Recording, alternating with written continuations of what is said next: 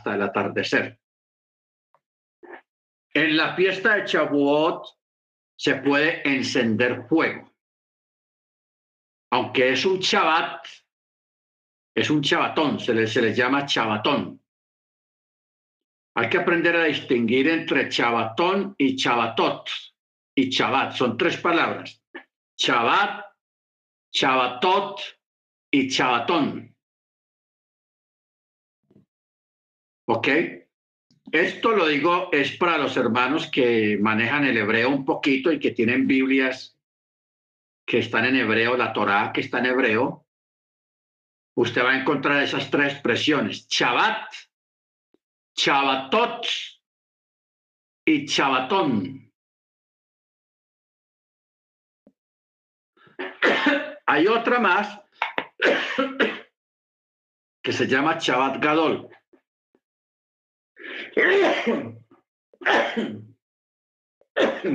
O sea, un Shabbat grande. Perdón. Que un Shabbat grande también tiene que ver con las fiestas, las principales. Pesach, Shavuot, Yom Teruah y Sukkot. Sukkot. Shabbat sabemos que es lo que estamos hoy. Cada siete días toca Shabbat. Cuando se habla de los Shabbatot, se está hablando de los, del Shabbat, pero en plural. Como nosotros decir los sábados, sábados, no sábado, sino los sábados. ¿Ok?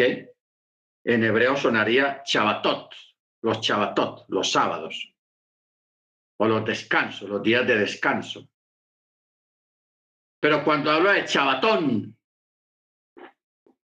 el Chabatón se refiere a las fiestas del Eterno que se les llama un Shabbat grande, con la única diferencia de que aunque tiene la palabra Shabbat ahí incrustada, porque es un día que no se trabaja, de todas maneras está, se puede encender fuego, o sea, no hay las mismas restricciones que hay para el Shabbat. ¿Por qué? Porque la mayoría de las fiestas del Eterno hay comida, mucha comida. Y la comida o la mesa de la comida forma parte de la fiesta festiva la gran cena, la buena cena. Una gran cena. Entonces, por eso el Eterno no puso la restricción para los chabatón, o sea, los, las fiestas, no puso la restricción de no encender fuego. Se puede encender fuego en los chabatón, o sea, en los festivos, en la fiesta. En aras de que los creyentes puedan preparar sus alimentos, porque cada fiesta tiene una particularidad en cuanto a los alimentos. Usted sabe lo que es la fiesta de Pexa, que es una cena, una comida prácticamente. Lo que es la fiesta de Shavuot, que es los frutos, comer frutas, comer derivados de leche, pudines y cosas así que tenga que ver con lácteos. Entonces, eso necesita tiempo de preparación y se puede preparar en el mismo día, porque hay alimentos que se preparan el mismo día. Porque si se prepara un día antes, no saben igual. Mientras que si se prepara el mismo día, todo está fresco. Bendito el Eterno. Igualmente la fiesta de las trompetas también se hace una cena, una comida especial. Ahí la, el, el, la terna principal de la fiesta de, la, de, de Yom Teruah es los sonidos del chofar, que son 93 sonidos del chofar. Hay otros que son 104 o lo que sea, lo que usted, lo que adoptemos. Mucho sonido del chofar porque eso se trata chapuot, tocar el chofar, soplar el chofar. Muchas veces, muchas veces. Bendito sea su nombre. Entonces, el adorno de la mesa de, de, de la fiesta del día festivo de Chabuot debe estar muy lleno de, de frutas, de flores, especialmente frutas, muchas frutas, porque uno de los significados que tiene esa fiesta son los primeros frutos. Entonces, cuando hablamos de los primeros frutos, hablan de las primeras cosechas, entonces simbólicamente se ponen muchas frutas, porque nosotros sabemos que espiritualmente el significado de la fiesta está haciendo alusión a los primeros creyentes en Yeshua en masa que hubo el día de Pentecostés, el día de Chabuot, hace cerca de dos mil años, que se convirtieron tres mil personas en ese día. Entonces, a eso se les llama los primeros frutos. Porque que se conviertan tres mil personas así de una, eso no, no, se ve todos los días. Una conversión en masa de tres mil, todos los tres mil buscando hacer Tevilá, eh, eso es un movimiento grande. Baruch Hachem. Entonces, esa, esa fiesta proféticamente ya se cumplió. Bendito sea el nombre del Eterno. Simplemente que todavía se celebra por mandato del Eterno y porque todavía la, congregación, el, el sacrificio del Mesías en el madero, todavía está dando frutos. Todavía está dando frutos. Bendito sea su nombre. Los hermanos que puedan trasnochar, o sea, pasar mañana en la noche en vela, estudiando la Torá, compartiendo con los hermanos, es recomendable, pues lo que lo puedan hacer. No es mandamiento ni es obligatorio, pero se acostumbra, como se trata de la remembranza de, cuando el pueblo recibió la Torá en el Sinaí, porque eso es, eso es Chabuot. Recordar la, el, cuando el pueblo recibió la Torá, cuando el planeta Tierra recibió el regalo más grande que los seres humanos pueden recibir, que es la sagrada y la santa Torá. Bendito sea su nombre. Amén, hermanos. Entonces, por eso nosotros celebramos dos veces los dos significados. El recibimiento de la Torá y la fiesta de los primeros frutos, o sea, la remembranza de los primeros tres mil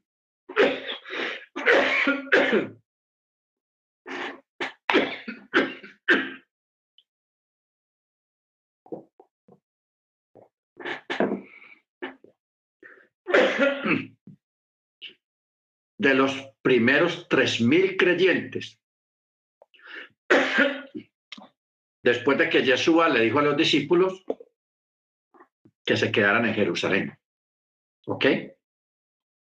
Entonces, eso es muy importante, tenerlo en cuenta para que sepamos qué es la fiesta que estamos celebrando. Estamos celebrando la entrega de la Torá en el Sinaí y estamos celebrando la conversión en masa que hubo eh, en, la, en la congregación del primer siglo, cuando se cumplió el primer significado de la fiesta. Y aquí estamos todavía nosotros siendo fruto, porque nosotros somos fruto de el sacrificio del Mesías en el madero. Todavía seguimos siendo frutos y todavía falta mucha gente que falta para ser fruto del árbol de la vida, que es la Torá, y que los frutos de ese árbol de la vida son los creyentes. Baruch bendito su nombre. Bueno, ¿alguien quiere preguntar algo, hermanos? Entonces, el domingo, que es a partir de mañana al atardecer, que es la fiesta, no se trabaja. Sí, hermana Beatriz. Salón, que el Eterno lo lo guarde. Salón a toda la Keila. Solo por confirmar. Entonces, un ejemplo. Como usted dice que mañana se puede prender fuego a partir de cualquier hora, pero mañana es solo por confirmar y por no romper eh, la regla. Pues esa es mi pregunta. Bueno, acordémonos de que hoy estamos en Shabbat y mañana durante todo el día es Shabbat. Entonces, como siempre lo hemos hecho, a partir de mañana al atardecer ya se puede encender fuego, o sea, las estufas de gas y todo eso. Se puede encender fuego. Y al mismo tiempo, la fiesta inicia mañana al atardecer, a la caída del sol, o sea, finaliza Shabbat y se comienza la fiesta de Shavuot. La única diferencia es que sí se puede encender fuego mañana a partir del atardecer. ¿Ok? Esa es la, la disyuntiva. Hermano Ángel. ¿Sí, hermano Ángel? Gracias, Rap. Buenas noches, hermano. Este, tengo la duda. Eh, bueno, ya dijo que mañana, eh, cerrando Shabbat, ya podemos encender fuego para la cena. Eh, tenía yo esa duda, Rap, la que acaba de decir de como son las dos fiestas, van unidas. Este, ¿Se tiene que hacer la separación o, como no lo hemos hecho, pues, con los, con los niños. Normalmente como se ha hecho. Ahora, siempre se acostumbra el hacer la cena especial no mañana en la noche, sino el domingo, durante el día. Siempre se acostumbra así. Claro, mañana al atardecer, cuando se cierra el Shabbat, se hace la apertura de la fiesta normal, una apertura sencilla, pero ya al otro día, el día domingo, durante el día, o sea, el primer día de la semana, la fiesta de Chabuot, se organiza la cena durante, a cualquier hora del día. Puede ser al mediodía o a las dos o a las tres, más no después del atardecer, porque ya después del atardecer ya terminó la fiesta. Porque la fiesta de Chabuot es solamente un día que es a, partir de mañana al atardecer. ¿Estamos claros? Entonces la cena no necesariamente hacerla mañana en la noche. Si alguien tiene esa capacidad de hacerlo mañana en la noche, pues lo puede hacer. Pero por lo generalmente se acostumbra a hacerlo el domingo durante el día, que da más tiempo de preparar algo bien bueno, porque mañana en la noche queda complicado porque salimos de Shabbat. Se, se está saliendo del Shabbat. Entonces en el chaval no hay como, no hay la comodidad, ni es prudente pasar un buen rato preparando alimentos.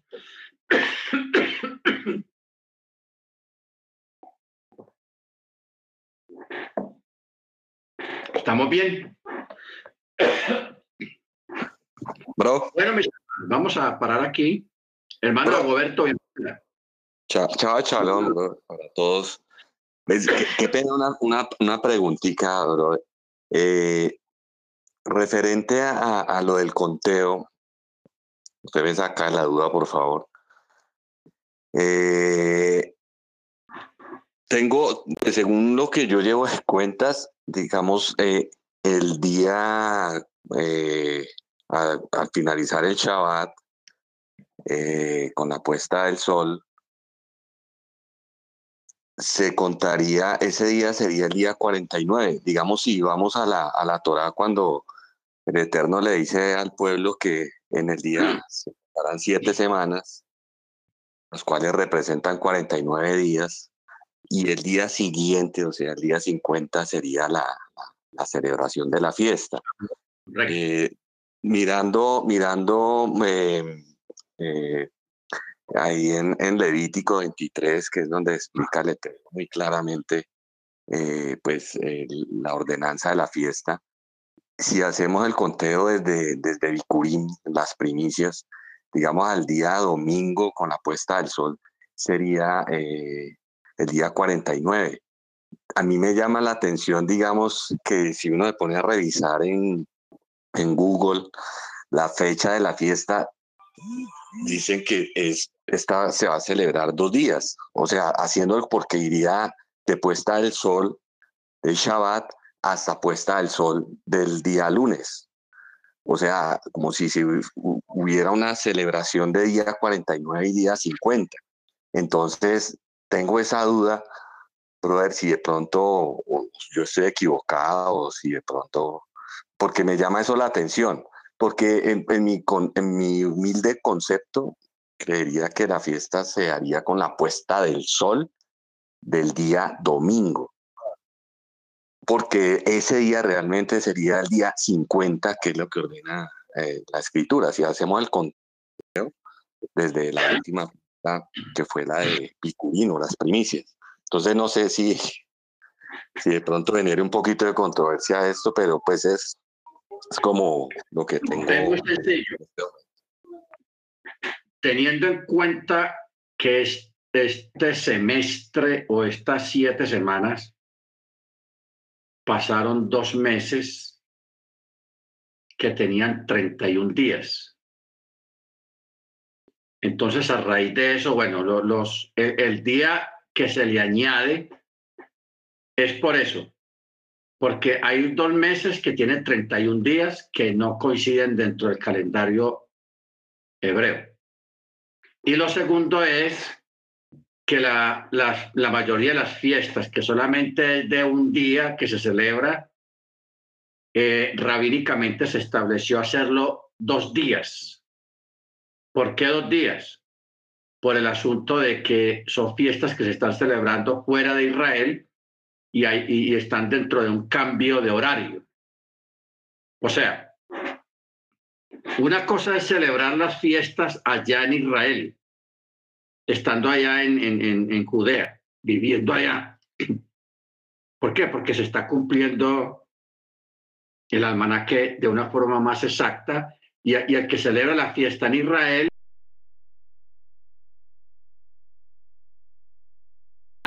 es para los del exilio, o sea, los que están fuera de Judea. Especialmente nosotros aquí que somos los más lejanos de Israel, por asuntos de los cambios de horario, para no faltar al mandamiento en caso de que eh, alguien piense, uy, yo pienso que yo estoy mal, la fiesta no me da, o eh, los números no me dan. Entonces, por eso le dan la opción de los dos días. ¿Ok? Entonces, es opcional hacerlo dos días y es obligatorio el, eh, normalmente el día que es, el día que cayó. ¿Ok? Pero el día se añade es por asuntos del horario continental, de los horarios, porque en este momento allá en Israel son las eh, aquí son las diez y media, allá, allá ya casi va a amanecer. Ya casi va a amanecer allá. Entonces, es por eso que en la mayoría de las fiestas se añade un día más. ¿Ok? Lo que es en Shavuot, en Yom Teruah, en Yom Kippur, pero Pesach no. Y Sukkot tampoco, aunque algunos le añaden un día más, pero como son siete días, ya quedaría de ocho días. Entonces, más o menos por eso es la causa de, de que siempre la fiesta de Shavuot siempre va a caer un domingo y tradicionalmente siempre cae un domingo, o sea, un primer día de la semana. Siempre, todos los años cae siempre el primer día de la semana. O sea, en el día domingo. A raíz de eso. Porque se cuentan es las siete semanas completas ah, sin, sin alterar eh, de ninguna manera las cosas. Yo no sé cómo hacen los judíos, no, el Eterno, para que siempre de un domingo, porque Chabó siempre ha caído el domingo, el primer día de la semana. ¿Ok? Pero es una disposición rabínica, no es Torah. Es rabínica. Amén, hermanos. Bueno, vamos a pedir a hermano Freddy para que nos despidan la oración, porque ya nos pasamos de cuatro minutos.